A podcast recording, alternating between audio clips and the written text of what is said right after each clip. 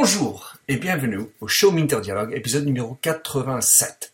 Cet entretien est avec Damien Van Achter, journaliste et enseignant digital à l'Université d'Aix en Belgique. Damien, qui a fait un très beau discours TEDx, est également membre du réseau UNESCO Let Expo Advisory Board, participant activement dans la recherche des nouvelles initiatives et de l'innovation digitale pour l'Observatoire NetExpo. Dans cet entretien, nous parlons du métier de journaliste, l'activité des startups, le storytelling, l'apprentissage en ligne, issu de l'approche spéciale de Damien, qui mélange son passé de journaliste, entrepreneur et enseignant. Damien est un homme engagé avec une belle énergie, un homme à suivre. Bonne écoute.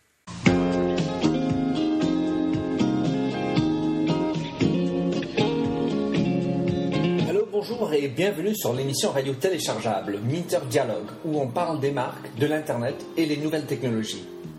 Je suis Minter Dial, votre compère pour cette émission radio téléchargeable, autrement dit un podcast. Je suis auteur du blog minterdial.fr où vous trouverez les show notes pour l'entretien qui suit, avec l'ensemble des sites et des liens cités dans l'émission. Si vous lisez anglais, j'ai également mon blog en anglais, themindset.com, T-H-E-M-Y-N-D-S-E-T. Plongeons alors dans cette nouvelle émission de Minter Dialogue. Bonjour Damien. Bonjour. Racontez-nous qui vous êtes et ce que vous faites. À la base, je suis journaliste. Euh, ça fait 15 ans que je fais ce métier. Un, journaliste bah, un peu particulier parce que je me suis rendu compte assez vite que les nouvelles technologies étaient en train de changer la manière dans laquelle on produisait, on consommait de l'information. Donc, euh, historiquement, je suis un agencier. J'ai travaillé en agence de presse euh, en Belgique, l'équivalent de l'AFP, mais en Belgique. c'est là que j'ai vraiment appris mon métier. En fait, quand je suis sorti de mes études, j'ai eu cette chance-là d'aller d'aller très vite travailler sur les matières internationales, les matières économiques liées au changement de la nouvelle économie. Puis progressivement, je, me suis amusé à, bloguer, voilà, à aller me mettre en danger, euh, mettre en danger les certitudes que je pouvais avoir en tant que jeune journaliste par rapport au monde qui m'entourait. Et c'est comme ça que j'ai découvert la, force du réseau. Voilà, tout simplement. C'est euh, comme ça que j'imagine mon métier aujourd'hui. C'est dans ces interactions-là. C'est en étant force de proposition sur les chroniques, les, euh, les sujets, les papiers, les, les, reportages que je peux faire, et de les faire dans, dans ces logiques de flux, voilà, qui font que on est sorti des cycles alors Damien, donc euh, journaliste, blogueur et aussi prof. Racontez-nous euh, le métier de professeur que vous portez. Mais moi je me considère pas vraiment comme un professeur en fait. Euh, j'ai pas le titre déjà, j'ai pas fait des études pour être prof, mais j'ai passé beaucoup de temps avec des jeunes. Quand, quand euh, j'étais chef chez les scouts, par exemple, c'était des moments importants dans ma vie et je me suis rendu compte qu'il y avait il y avait des choses qui se passaient autour du, du feu de camp. et ça, c'est un truc qui, qui, est resté et que je me suis dit, bah voilà, il y a des écoles qui me font confiance, il y a des médias qui me font confiance pour former leurs journalistes. J'ai fait ça à l'RTBF pendant, pendant des années, essayer de, de former les journalistes à l'usage du numérique, des outils en fait. Euh, mais ce qui est plus important que les outils, c'est l'état d'esprit qui va avec. Et c'est ce que j'essaye de faire avec mes étudiants, c'est de les empowerer eux-mêmes, de, de leur donner des outils, de leur donner le mindset qui va faire en sorte qu'eux-mêmes vont se rendre compte que finalement, être indépendant, euh, entreprendre, ça peut être un vrai plan A, euh, plutôt que de se dire on va juste essayer de trouver un CDD ou un CDI pour faire plaisir à papa et maman. Euh, voilà, c'est essayer de les mettre dans un état d'esprit, dans une disposition qui va faire que l'environnement que j'ai pu créer pour les cours que je leur donne fasse des étincelles. Vous enseignez donc, en Belgique. Décrivez le cours et quel est l'intérêt qu'il porte, selon vous je donne différents types de cours, mais c'est vrai que je ne donne jamais plus cours en, auditoire. Je donne euh, cours soit en ligne, euh, complètement, soit je le donne en, résidentiel, c'est-à-dire que j'emmène mes étudiants avec moi et on va se mettre euh, au vert. pendant trois ans, on a fait ça dans une ancienne gendarmerie, dans mon petit village qui avait été retapé pour pouvoir voilà, accueillir des gens. J'ai moi-même, en tant qu'entrepreneur, à ce moment-là, euh, essayé de comprendre les attentes, comprendre comment je pouvais apporter une plus-value aux, étudiants. Euh, il se fait qu'il y a trois ans, j'ai co-créé un accélérateur de start-up en, Belgique qui s'appelle Neste, où j'accompagne des start-up au quotidien. Et très naturellement, en fait, mon cours, bah, je l'ai hébergé au même endroit que les start-up se trouvent. Et donc, il y a une belle interaction qui se fait avec des, des start qui viennent pitcher devant les étudiants, des étudiants qui réfléchissent à des projets, qui pitchent devant des startups. Et, le principe, c'est de faire ça pendant quatre jours d'affilée où on travaille, on mange, on dort, on boit ensemble pendant quatre jours. Et donc voilà, c'est un petit peu ça l'environnement que j'essaie de créer pour que les étudiants se rendent compte qu'il se passe un truc, il se passe quelque chose et que finalement je peux leur donner tout ce que je veux comme matériel, c'est à eux de s'en emparer et c'est eux qui feront la différence, c'est pas moi. Damien, vous avez parlé du plan A, d'être entrepreneur. Dans, dans, une entreprise, le pot-au-feu et, la possibilité d'avoir ces moments, quelles sont les consignes qu'on pourrait avoir dans une entreprise pour essayer de, simuler, émuler ce type d'environnement que vous créez quand vous amenez vos étudiants en résidentiel, comme vous dites? Mhm. euh, J'avoue que je suis un peu démuni par rapport au monde de l'entreprise tel que je le connais aujourd'hui, parce que j'ai l'impression que l'entreprise est encore très très hiérarchique, très verticale, avec des silos au sein des entreprises qui, pour des raisons historiques, sans doute étaient dans une forme de management qui fonctionnait bien, qui amenait des résultats, qui était euh, par euh, une économie qui de plus en plus est à court terme, avec un, retour sur investissement et, des indices de performance qui sont très mesurables et très quantifiables et où on peut faire du reporting euh, analytique. on peut... Et certes, c'est important. Euh, le monde duquel je viens, le monde des médias, et, ce monde-là, d'un point de vue économique, il est cassé. Il faut réinventer. Il faut réinventer des indices de performance, il faut réinventer des modèles économiques pour financer une activité journalistique qui, a priori, n'est pas de faire de l'argent. Euh, en tout cas, dans ma perception des choses, être média, euh, diffuser de l'information, c'est du service public. Et donc, il faut le financer parce qu'il a un coût. Euh, mais l'objectif n'est pas, pas de faire de l'argent. Après, quand on travaille pour des groupes de presse privés, on sait dans quel jeu on joue. Et se poser la question de pourquoi on est média, c'est se poser la question de son actionnariat. C'est évident mais au moins on sait dans quel jeu on joue. Comment on peut s'inspirer de ce que moi j'essaye de mettre en place au sein des entreprises? J'ai l'impression que le fait de décloisonner les teams est quelque chose d'intéressant. Faire travailler des gens qui n'ont pas l'habitude de travailler ensemble amène à en donner un, vent d'air frais. Le truc, c'est qu'on peut se donner des moyens, des obligations de moyens, mais l'obligation de résultat, elle est, elle est limitante, elle est presque castratrice. Euh, parce que c'est imposer dans le temps et généralement le court terme des résultats qui sont issus d'une manière de fonctionner du siècle dernier. Le siècle qui s'ouvre devant nous ici est manifestement un siècle de co-création de valeurs, de, création de, contenu et de storytelling où on, se, bah, on montre ce qu'on a dans le ventre en fait. Et c'est une des choses qui moi j'apprécie euh, beaucoup dans, dans, ce que le réseau apporte, c'est qu'on ne peut pas être faux très longtemps. Donc Damien, vous avez décrit un process que vous avez fait, vous vous apportez avec le résidentiel, aussi en ligne. Quand vous faites, avec votre expérience aujourd'hui en ligne, de faire de, l'apprentissage en ligne, parce que c'est un, métier qui évolue, mhm. qu'est-ce que vous avez comme conclusion ou consigne pour bien réussir une formation, une, une formation en ligne? Mhm. D'être impliqué c'est malheureux à dire, mais j'ai l'impression que, beaucoup de professeurs s'ennuient à leur propre cours. Euh, et, c'est marqué nulle part qu'on est obligé de s'ennuyer à son cours. Le, truc, c'est qu'il faut pouvoir se réinventer quand on fait ça. Et c'est compliqué, parce que ça demande de se remettre en question, ça, ça, oblige quelque part à avouer qu'on n'est pas les meilleurs, euh, qu'on n'a pas forcément raison tout le temps, mais qu'on peut apporter des briques qu'on peut apporter à un état d'esprit. Et c'est pareil en ligne. Euh, moi, mes étudiants, ils savent qu'ils peuvent me contacter à n'importe quelle heure du jour et de la nuit. Je vais peut-être pas leur répondre tout de suite, mais ils savent qu'ils auront une réponse. Ils savent qu'à 22h30, un dimanche soir, si je suis connecté et qu'ils ont des questions, euh, je pourrai répondre. Euh, je considère que ça fait partie de mon boulot de les accompagner tout au long du processus que j'ai avec eux. Mon cours, c'est un instant T dans un continuum de temps. Il y a un avant, il y a un pendant, et il y a l'après. Et, c'est une des meilleures raisons de donner cours, c'est de repérer les bons. Ceux qui sont vraiment motivés, ceux qui ceux qui comptent pas leurs heures ni leur énergie, mais qui ont voilà, qui sortent leur trip quand, quand, quand, on leur demande de, faire des exercices ou, ou, de travailler sur la réalité. Moi, je travaille sur le réel. Quand on est en ligne, on n'est pas dans un bac à sable euh, qui est hermétique à ce qui se passe au dehors. Être présent sur les réseaux sociaux, c'est s'affirmer soi, c'est montrer qui on est, c'est dire on n'est pas des machines, on est des êtres humains et, on avance dans, notre carrière et on grandit et on se plante et on apprend des trucs. Et la construction du réseau, même si les, boîtes qu'on peut lancer ne marchent pas, on aura appris des trucs et on aura construit des liens. Et, et ça, ça a de la valeur. Finalement, Damien, vous avez parlé d'être en ligne, les réseaux, ce monde digital, mais pour vous, c'est éminemment humain. Ah oui, c'est enfin, vital ça. Les, machines, elles sont, elles sont fantastiques parce qu'elles nous permettent de fluidifier des processus, de faire en sorte qu'un petit like, on tient la relation tendue. C'est ridicule, mais c'est ça en fait. Et, et tous ces signaux faibles, ils ont du sens, ils participent à créer de la confiance. La confiance, ça s'achète pas.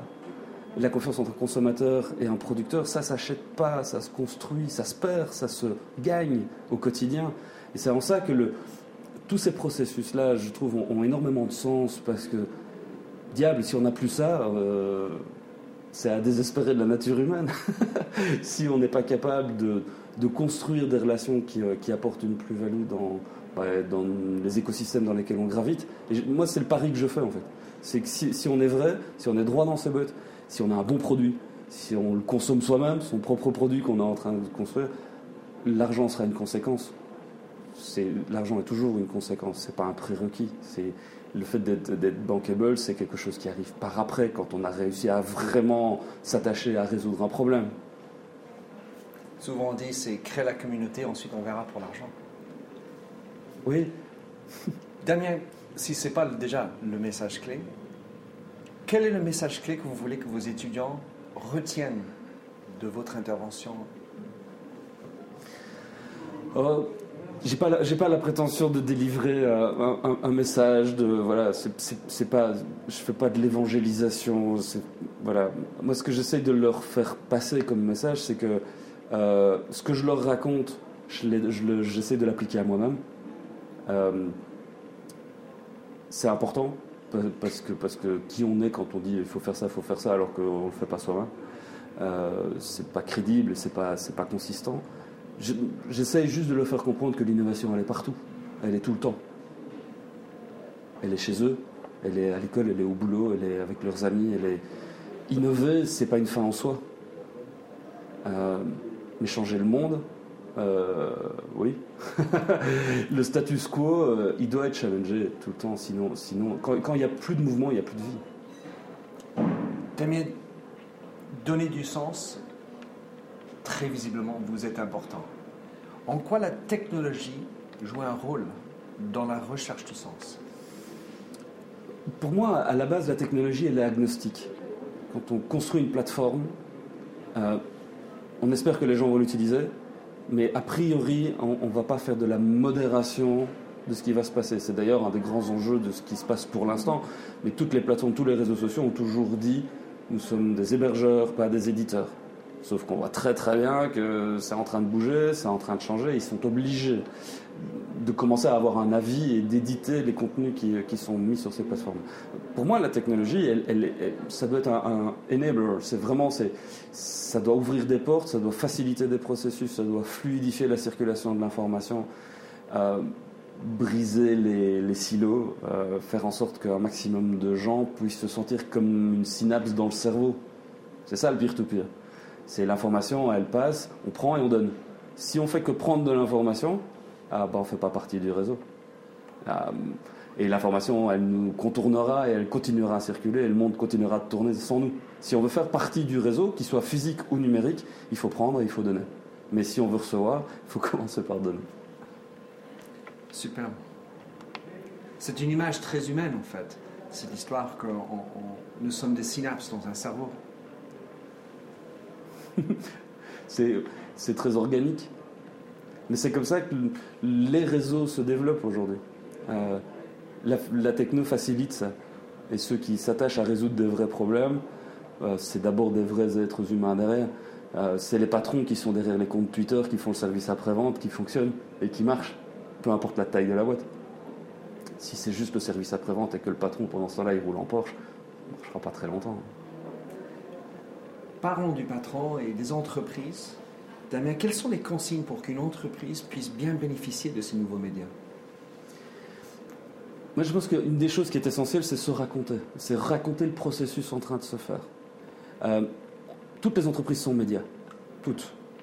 Elles publient, elles sont présentes sur les réseaux sociaux, elles ont compris l'intérêt d'aller chercher du feedback. Beaucoup d'entreprises sont encore très très fortes dans une logique de push. Euh, on a bien vu que ça marche pas, ça. C'est ce que font les médias depuis qu'ils sont médias. C'est manger tais-toi. c'est voilà. Les tuyaux n'ont jamais été aussi gros qu'aujourd'hui. C'est des tuyaux qui sont à double sens. Et je pense que la nature même du réseau fait en sorte que les entreprises qui, qui vont réussir à s'inscrire dans ces dynamiques-là sont des entreprises qui vont littéralement se mettre à plat. Euh, on va écraser les hiérarchies et on va faire en sorte que les murs de l'entreprise soient le plus poreuses possible. Parce que cette porosité-là va, apporter à un moment donné une forme d'évolution qui va, faire en sorte qu'on va se tromper rapidement, on va fermer beaucoup de portes rapidement pour garder euh, les portes ouvertes sur les vraies innovations et sur les, vrais challenges qui vont, y avoir derrière. Et de nouveau, la technologie ouvre et, facilite ça, et on ne pourra pas aller on reviendra pas en arrière là-dessus. Euh, quand on observe les jeunes euh, utiliser les outils, ils en ont un usage très ludique c'est marqué nulle part qu'on devait s'ennuyer en travaillant. C'est d'ailleurs une, des choses qui est absolument géniale, c'est quand on arrive à, n'avoir jamais l'impression de travailler. Parce qu'on travaille beaucoup quand, on est dans, cette situation-là. Mais se raconter, c'est pas dire on est les plus grands, les plus beaux, les plus forts. Personne n'y croit. On a tous la possibilité de le vérifier et de voir que vous n'êtes pas le plus grand, le plus beau, le plus fort. Par contre, de dire on essaye de faire des choses. Et voilà le process dans lequel on est engagé. Voilà ce qu'on va tenter. Jeter des bouteilles à la mer et 9 fois sur 10, personne ne va s'en emparer. Moi, je me, plante tous les jours. Mais quand on se micro-plante, euh, ça permet deux choses. Ça permet d'être, d'être humain, de dire on n'est pas des machines. Ça permet de, bah, d'apprendre de ses, erreurs. Ça permet aussi de jouir beaucoup plus facilement de ses succès. Et de, ne pas être dans cette mentalité très franco-française, voire même très européenne, d'être, d'être honteux quelque part de sa réussite, de gagner de l'argent. Euh, assumer ses échecs, c'est aussi euh, jouir pleinement de ses succès. Et ça, c'est. Il n'y a personne, à partir du moment où on est ouvert à ça et où on le raconte et où on l'explique, qui, euh, qui vous en veut quand, quand, vous êtes droit dans vos bottes et le plus intellectuellement honnête possible pour vous le raconter. Finalement, Damien, quand vous parlez de se raconter, j'ai l'impression que c'est aussi une question d'accepter de présenter l'imperfection. Oui, oui c'est quelque chose qui manque énormément dans le monde des médias le monde des médias que moi j'ai connu quand j'ai commencé à travailler, le monde des médias que malheureusement, quand j'allume encore ma télévision aujourd'hui, euh, euh, on découvre, ce sont des journalistes qui sont enfermés dans leur tour d'ivoire. Alors, ce n'est pas le cas de tous, et beaucoup comprennent que les choses sont en train de changer, mais, mais je pense que c'est intellectuellement malhonnête de, de, ne pas accepter en tant que journaliste que observer un phénomène, c'est l'influencer. Et beaucoup de journalistes essayent encore de nous faire croire qu'ils ont une vision d'hélicoptère de ce qui se passe et qu'ils sont objectifs, que euh, les choix qu'ils font de parler ou de ne pas parler, parce que ne pas parler c'est un choix, ont une influence. Et je, préfère 100 fois la posture intellectuelle qui dit j'assume, je dis je, mais faites-moi confiance et on va créer de la confiance derrière. Euh, pour faire du commentaire, pour faire de l'analyse, il ne faut pas être journaliste. C'est, tout, le monde a le droit à la, liberté d'expression. Pour moi, c'est ça fondamentalement. C'est le droit de raconter des bêtises euh, aussi. Quand on est journaliste, on se met au service des gens, on se met au service de nos audiences, pas de nos rédacteurs en chef. Et donc, oui, c'est une forme d'acceptation et d'humilité de, de, toutes nos imperfections qui vont faire qu'à un moment donné, grâce aux audiences, on va être meilleur, et donc on va faire mieux notre métier, on va faire mieux notre boulot, et on arrêtera de faire croire qu'on peut traiter toutes les informations du monde et de la Terre en experts, qu'on n'est pas. Les experts, ils sont, ils sont en ligne, ils sont, ils, sont, ils sont au café du commerce, ils sont, euh, ils sont ailleurs que dans les rédactions. Mais les journalistes doivent être ces, ces passeurs, ces transmetteurs, ces médiateurs de l'information, les redevenir en tout cas, et arrêter de bâtonner de la dépêche. En vous écoutant, Damien, je pense à l'astrophysique. le fait d'observer a une influence sur l'article observé. Vous avez parlé de l'ouverture et, ça m'amène vers la transparence. qu'en est-il, jusqu'où faut-il aller dans cette notion d'être ouvert et d'être transparent en entreprise? Il faut se raconter, Mhm. mais y a-t-il des limites? Oui, bien sûr. Euh, la notion de transparence, elle est, à double tranchant, je trouve. Euh, moi, je, préfère la notion d'accountability. Être redevable. Voilà. Savoir d'où on vient, savoir par qui on est financé, savoir par qui on vit, qui donne du sens à ce qu'on fait. Euh, et être redevable par rapport à nos audiences, à nos utilisateurs, c'est, c'est oui, ça, bien sûr. Donc la, transparence est un terme qui a été utilisé à toutes les sauces, notamment en politique. Euh, un peu un cache-sexe derrière euh, tous les manquements qu'on pouvait avoir dans la transmission ou pas d'informations. Ce qui est assez dingue de constater, c'est que les, lois, et dans beaucoup de pays européens c'est le cas, les lois obligent à la publicité d'un certain nombre de documents, et je prends le cas de la Belgique, que je connais plutôt bien, euh, c'est pas le cas. Donc l'open data est quelque chose qui participe de ça dans les entreprises, qu'elles soient publiques ou privées d'ailleurs, dans les institutions. Euh, je, pense que cette forme de transparence-là, de, de mettre à disposition les datas brutes, validées, certifiées, permet à un moment donné de, un, créer de la confiance, euh, et deux, de créer de la valeur. Parce que quand des gens, quand des entrepreneurs, euh, quand des citoyens, à un moment donné, ont confiance dans les chiffres qui nous sont donnés, dans les datas auxquelles on a accès, qui sont utilisables et réutilisables par nos machines, on peut créer de la valeur. On peut créer des nouveaux services. On peut faire des mash-up. On peut. Voilà, et, c'est là, à un donné, le pari qu'on fait quand on est transparent, c'est que on va donner à voir un certain nombre de choses qui peuvent paraître être tellement euh, obvious en interne qu'on ne voit plus leur intérêt. Et que d'autres, avec leur prisme, leur background, leurs, leurs propres problèmes, vont s'en saisir et vont créer de la valeur par derrière. Je trouve qu'il n'y a rien de plus gratifiant que d'ouvrir un processus et dire aux gens emparez-vous-en, euh, remixez.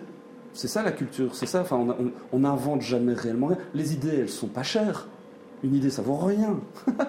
Une idée, ça, ça, prend de la valeur à partir du moment où les gens s'en emparent et commencent à, la travailler, à, à en discuter, à challenger, et puis éventuellement à, à créer du pognon derrière. Mais une idée, ça vaut rien. Euh, On n'est pas plus malins que les uns que les autres. Donc, euh, si euh, quelqu'un peut avoir une idée aujourd'hui à Paris, il y a fort à parier qu'il y a d'autres êtres humains à l'autre bout de la planète qui peuvent l'avoir, cette même idée. Donc, la différence est dans l'exécution. C'est pas moi qui le dis. Voilà, je m'inspire aussi de tout ce que je peux entendre autour de moi. De prendre le meilleur de ce qui est. oui, c'est ça, c'est- de faire en sorte d'adapter euh, en fonction de la culture, de l'endroit où on vit, de, la temporalité aussi. Mais c'est voilà, dans ces processus-là, je pense qu'on crée de la valeur. Donc la, transparence en tant que telle euh, n'a aucun, intérêt. Euh, ce qui est important, c'est la vision qu'on en a et, pourquoi on le fait. Dans ma propre manière de travailler, j'ai acheté un véhicule que j'ai modifié, les communautés en ligne m'ont aidé à, le transformer en une newsroom mobile avec des spécificités, avec du matériel. euh, L'important, c'est l'usage qu'on en fait. Donc, moi, je suis pas un vendeur de bagnole. Le modèle économique de ma société n'est pas de vendre des voitures. Donc, le code source du véhicule, je l'ai ouvert. Tout est en ligne. J'ai expliqué, voilà, si vous voulez faire la même chose, bah, voilà le plan de route, voilà par où il faut passer, voilà, voilà les outils que j'ai utilisés. Vous ne vous cassez pas la tête à refaire un benchmark sur le modem à mettre dans le coffre. Euh, je l'ai fait et je vous offre le fruit de mes résultats. Ce qui m'intéresse par contre, c'est ce que vous allez en faire. Le plan de route, c'est le cas de le dire. Damien, dans votre discours euh, sur TED, euh, vous dites Nous sommes tous des hotspots humains. Comment favoriser cet état d'esprit en entreprise? Il y a le mot humain là-dedans. Et donc c'est euh, c'est avant tout une question de bonhomme. C'est des gens. c'est c'est- Et on a tous notre, euh, notre vécu, euh, nos heures, nos malheurs qui nous construisent.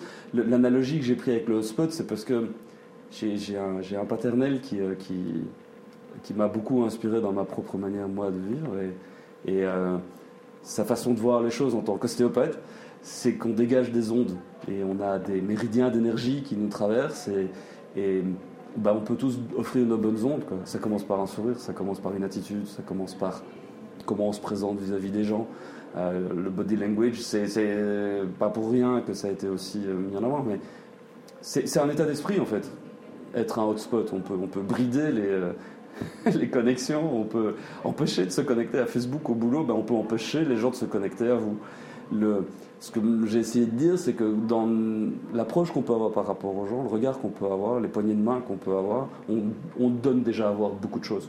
Pas besoin de le tweeter, ça.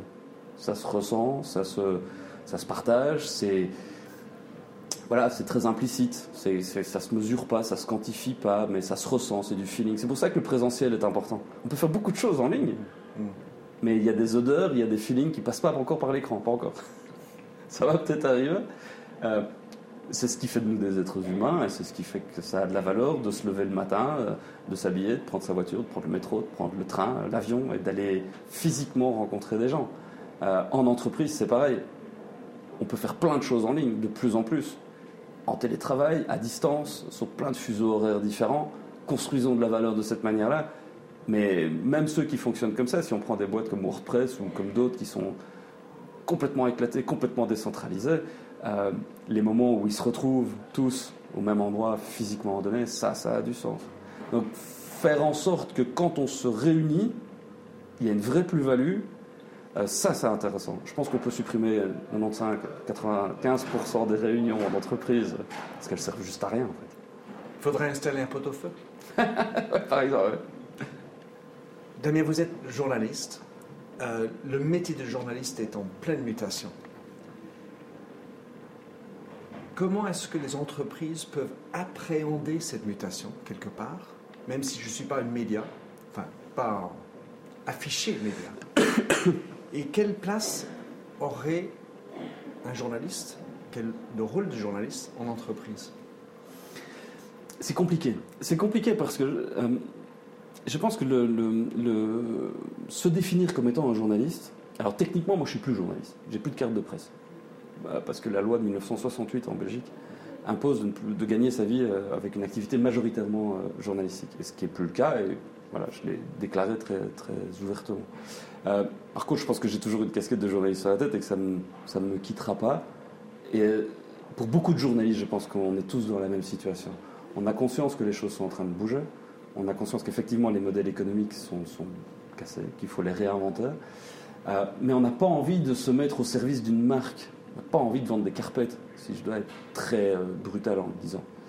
Et donc ça, pose une question qui est, qui est viscérale, et je pense que c'est pour beaucoup d'employés la, la, question va se poser, c'est qu'on ne peut plus travailler pour une entreprise dont on ne partage pas un certain nombre de valeurs. Il faut le sentir, c'est du gut feeling, c'est pourquoi est-ce que je vais aller m'engager auprès d'une boîte? C'est pas parce qu'elle me rémunère, c'est parce que je partage des centres d'intérêt, des valeurs communes, que je crois dans les produits que la boîte euh, construit parce que les êtres humains qui composent la boîte sont, euh, des gens que j'apprécie.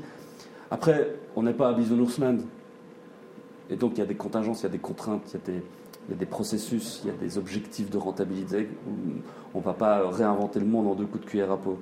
Euh, par contre, je suis convaincu que dans les entreprises, effectivement, les capacités de storytelling que peuvent avoir des professionnels de l'information, euh, oui, il y a une vraie plus-value derrière parce que ce qui est vraiment très important, c'est la véracité des faits si on est béton sur les faits, si factuellement on est correct, l'interprétation, l'analyse, le commentaire, tout le monde y a droit.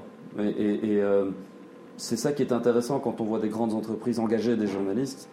Euh, je pense que ceux qui le font ont conscience qu'on ne peut pas ouvrir cette porte-là euh, sans justement faire preuve d'un minimum de transparence par rapport à ses propres chiffres.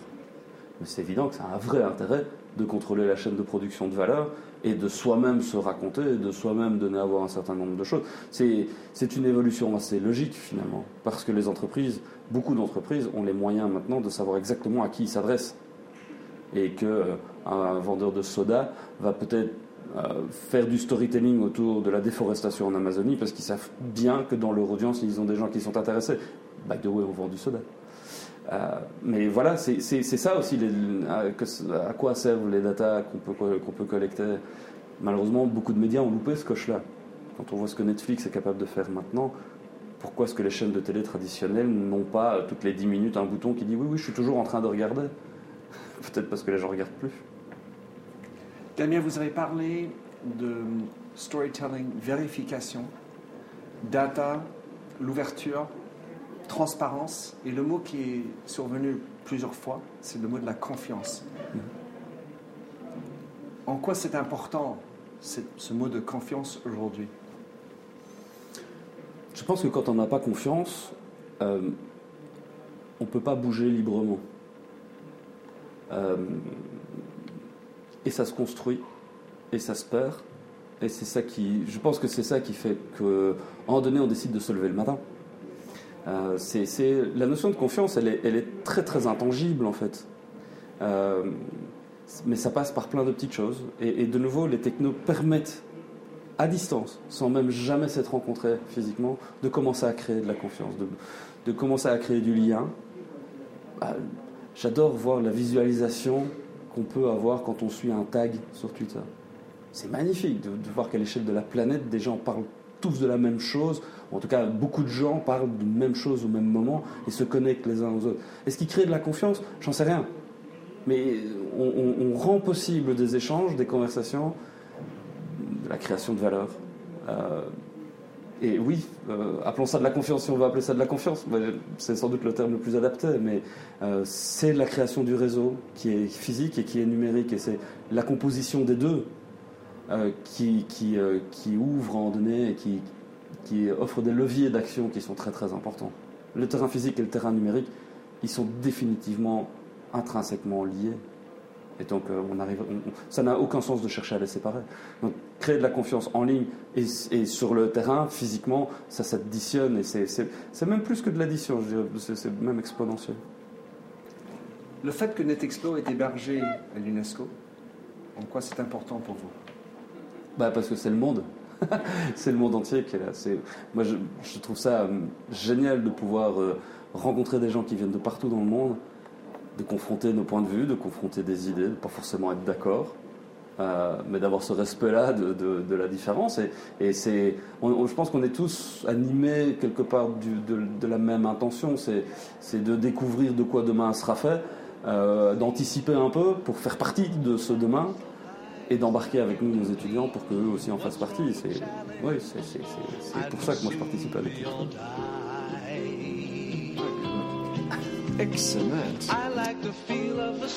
Alors merci de nous avoir rejoints pour cette émission de Minter Dialogue en français.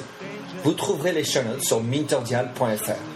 Vous pouvez également vous souscrire à mon show Minter Dialogue en français sur iTunes, où vous trouverez d'autres émissions dans cette série d'entretiens d'hommes et de femmes de l'Internet en France, dont des personnages comme Cédric Georgie de TechCrunch, Vincent Ducré, conseiller Internet au gouvernement, Jacques Lorme de Laura Merlin ou encore Anne-Sophie Baudry, désormais chez Facebook.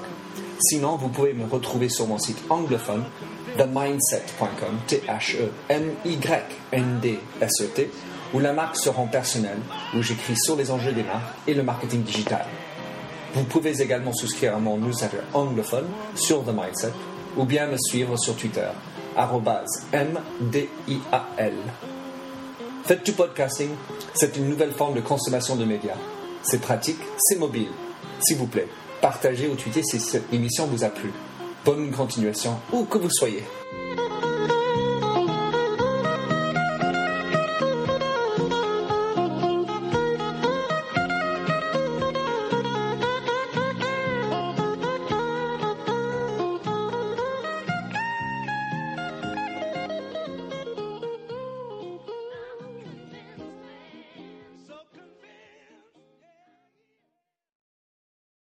Hello, this is Gary Chahot welcoming you to check out the French History Podcast.